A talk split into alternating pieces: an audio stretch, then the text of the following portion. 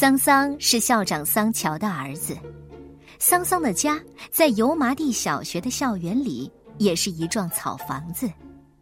油麻地小学是一色的草房子，十几栋草房子似乎又有规则，又似乎是没有规则的连成一片。它们分别用作教室、办公室、老师的宿舍或活动室、仓库什么的。在这些草房子的前后，或在这些草房子之间，总有一些安排：或一丛两丛竹子，或三株两株蔷薇，或一片花开得五颜六色的美人蕉，或干脆就是一小片夹杂着小花的草丛。这些安排没有一丝刻意的痕迹，仿佛这个校园原本就是有的，原本就是这个样子。这一幢一幢草房子看上去并不高大，但屋顶大大的，里面很宽敞。这种草房子实际上是很贵重的，它不是用一般稻草或麦秸盖成的，而是从三百里外的海滩上打来的茅草盖成的。那茅草旺盛的长在海滩上，受着海风的吹拂与毫无遮挡的阳光的曝晒。一根一根的都长得很有韧性，阳光一照，丝丝发亮如铜丝；海风一吹，竟然能发出金属般的声响。用这种草盖成的房子是经久不朽的，这里的富庶人家都攒下钱来去盖这种房子。油麻地小学的草房子，那上面的草又用得很考究，很铺张。比这里的任何一个人家的选草都严格，屋顶都厚，因此油麻地小学的草房子里啊，冬天是温暖的，夏天却又是凉爽的。这一栋栋房子，在乡野纯净的天空下，透出一派古朴来；但当太阳凌空而照时，那房顶上金泽闪闪，又显出一派华贵来。桑桑喜欢这些草房子，这既是因为他是草房子里的学生，又是因为他的家也在这草房子里。桑桑就是在这些草房子里，草房子的前后与四面八方来显示自己的，来告诉人们我就是桑桑的。桑桑就是桑桑，桑桑与别的孩子不大一样，这倒不是因为桑桑是校长的儿子。而仅仅只是因为桑桑就是桑桑，桑桑的异想天开或者做出一些出人意料的古怪的行为是一贯的。桑桑想到了自己有个好住处，而他的鸽子却没有，他的许多鸽子还只能钻墙洞过夜或孵小鸽子，他心里就起了怜悯，决心要改善鸽子们的住处。当那天父亲与母亲都不在家时，他叫来了阿树与朱小谷他们几个，将家中的碗柜里的碗碟之类的东西通通收拾出来，扔在墙角里，然后将这个碗柜抬了出来，根据他想象中的一个高级鸽笼的样子，让阿树与朱小谷他们一起动手，用锯子与斧头对他大加改造。四条腿没有必要。锯了，玻璃门没有必要敲了。那碗柜本有四层，但每一层都大而无当。桑桑就让阿树从家里偷来几块板子，将每一层分成了三档。桑桑算了一下，一层三户人家，四层共能安排十二户人家，觉得自己为鸽子们做了一件大好事，这心里觉得很高尚。自己都被自己感动了。当太阳落下，霞光染红草房子时，这个大鸽笼已在他和阿树他们的数次努力之后，稳稳地挂在了墙上。晚上，母亲望着一个残废的碗柜，高高的挂在西墙上，成了鸽子们的新家时，将桑桑拖到家中，关起门来，一顿结结实实的揍。但桑桑不长记性，仅仅相隔十几天，他又旧病复发了。那天他在河边玩耍，见有渔船在河上用网打鱼，每一网都能打出鱼虾来，就在心里希望自己也有一张网，但家里却并无一张网。桑桑心里痒痒的，觉得自己非有一张网不可。他在屋里转来转去，一眼看到了支在父母大床上的蚊帐。这明明是蚊帐，但在桑桑的眼中啊，它却分明是一张很不错的网。他三下两下就把蚊帐扯了下来，然后找了一把剪子，三下五除二将蚊帐改制成了一张网，然后又叫来阿树他们，用竹竿做成网架，撑了一条放鸭的小船，到河上打鱼去了。河两岸的人都到河边上来看，桑桑，那网是用什么做成的？桑桑回答：用蚊帐。桑桑心里想：“我不用蚊帐，又能用什么呢？”两岸的人都乐了。女教师温幼菊担忧地说：“桑桑，你又要挨打喽！”桑桑突然意识到了问题的严重性，但在两岸那么多有趣的目光注视下，他却还是很兴奋的沉浸在打鱼的快乐与冲动里。中午。母亲见到竹篮里有两三斤鱼虾，就问了：“哟，这哪来的鱼虾呀？”“是我打的。”“你打的？”“我打的。”“你你用什么打的？”“呃，我就这么打的呗。”母亲忙着要做饭，没心思去仔细考察。中午，一家人高高兴兴的吃着鱼虾，吃着吃着，母亲又起了疑心。桑桑，你用什么打来的鱼虾呀？桑桑借着嘴里正吃着一只大红虾，故意支支吾吾的说不清。但母亲放下筷子不吃，等他将那只虾吃完了，又问：“到底用什么来打的鱼虾？”桑桑一手托着饭碗，一手抓着筷子，想离开桌子，但母亲用不可违抗的口气说：“你先别走。”你说，你用什么打的鱼虾？桑桑退到了墙角里，小妹妹柳柳坐在椅子上，一边有滋有味的嚼着虾，一边高兴的不住的摆动着双腿，一边朝哥哥看着。哥哥用网打的鱼，母亲问：“他哪来的网啊？”柳柳说：“用蚊帐做的呗。”母亲放下手中的碗筷，走到房间里去。过不多一会儿，母亲又走了出来，对着拔腿已跑的桑桑的后背骂了一声。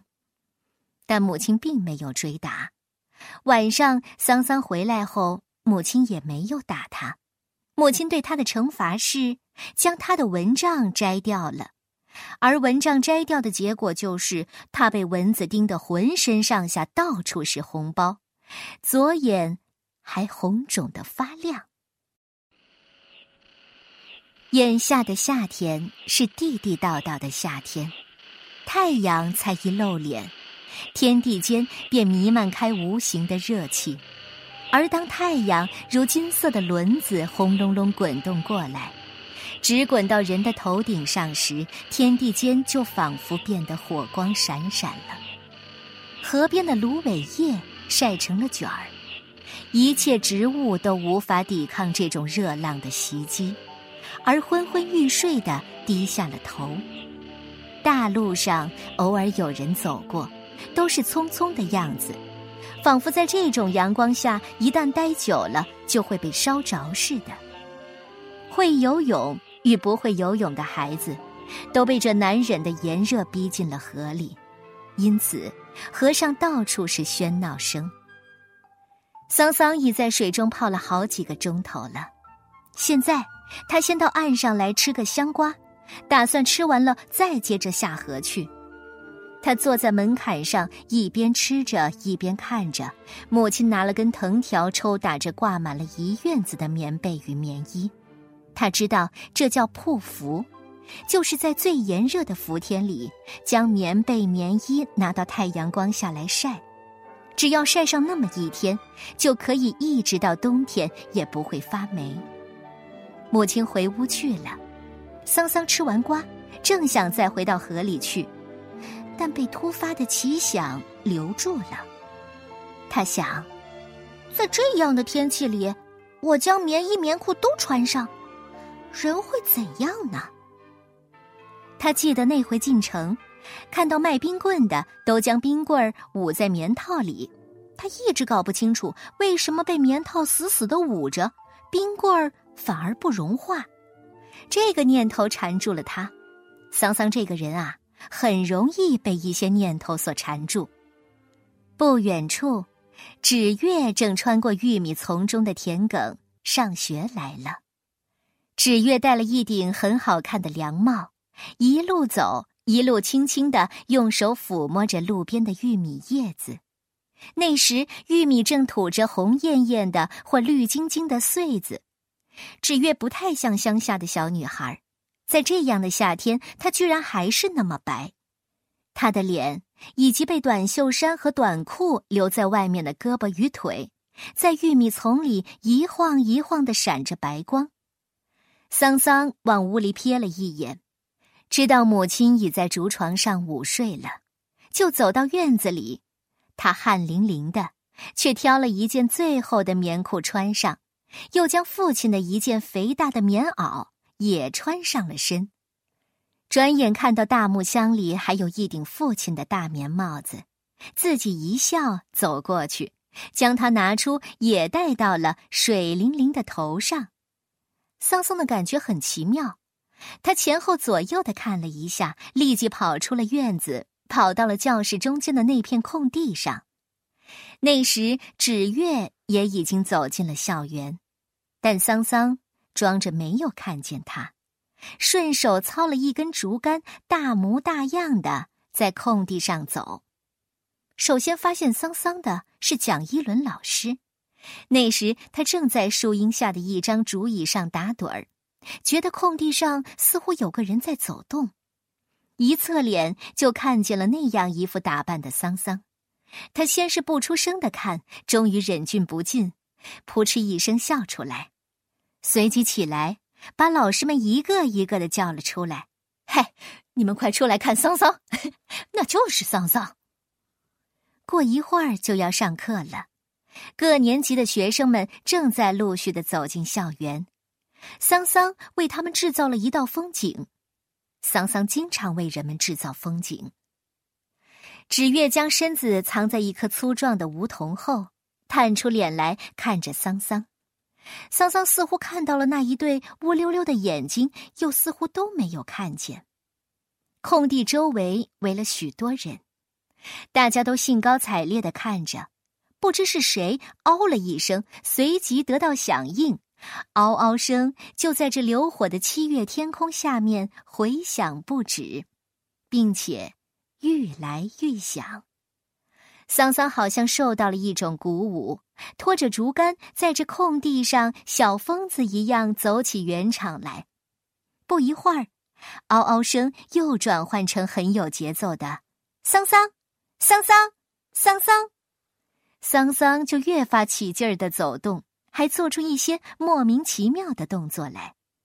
桑桑将这块空地当做了舞台，沉浸在一种荡彻全身的快感里。汗珠爬满了他的脸，汗水流进了他的眼睛，使他睁不开眼睛。睁不开眼睛就睁不开眼睛，他就半闭着双眼打着圆场。或许是因为双眼半闭，或许是因为无休止的走圆场，桑桑就有了一种陶醉感，像那回偷喝了父亲的酒之后的感觉一模一样。四周是无数赤着的上身，而中间却是隆冬季节中一个被棉衣棉裤紧紧包裹的形象。有几个老师一边看一边在喉咙里咯咯咯的笑。还有几个老师笑得弯下腰去，然后跑进屋里喝口水，润了润笑干了的嗓子。桑桑这回是出尽了风头。正当大家看得如痴如狂时，油麻地小学又出现了一道好风景：秃鹤第一回戴着他父亲给他买的帽子上学来了。不知道是谁第一个看到了秃鹤。嘿你们快看呐，那是谁？秃鹤，嘿，秃鹤是秃鹤。那时，秃鹤正沿着正对校门的那条路，很有派头的走过来。秃鹤瘦而高，两条长腿看倒也好看，只是稍微细了一点儿。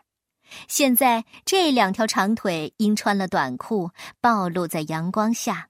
他迈动着这样的腿，像风一般从田野上荡进了校园。秃鹤光着上身，赤着脚，却戴了一顶帽子。这个形象很生动，又很滑稽。或许是因为人们看桑桑这道风景已看了好一阵，也快接近尾声了；或许是因为秃鹤这个形象更加的绝妙，人们的视线仿佛听到了一个口令，齐刷刷的从桑桑的身上移开，转而来看秃鹤，就把桑桑冷落下来了。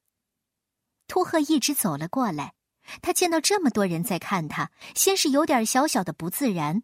但很快的就换到了另样的感觉里，他挺着瘦巴巴的胸脯，有节奏的迈着长腿朝人群走来。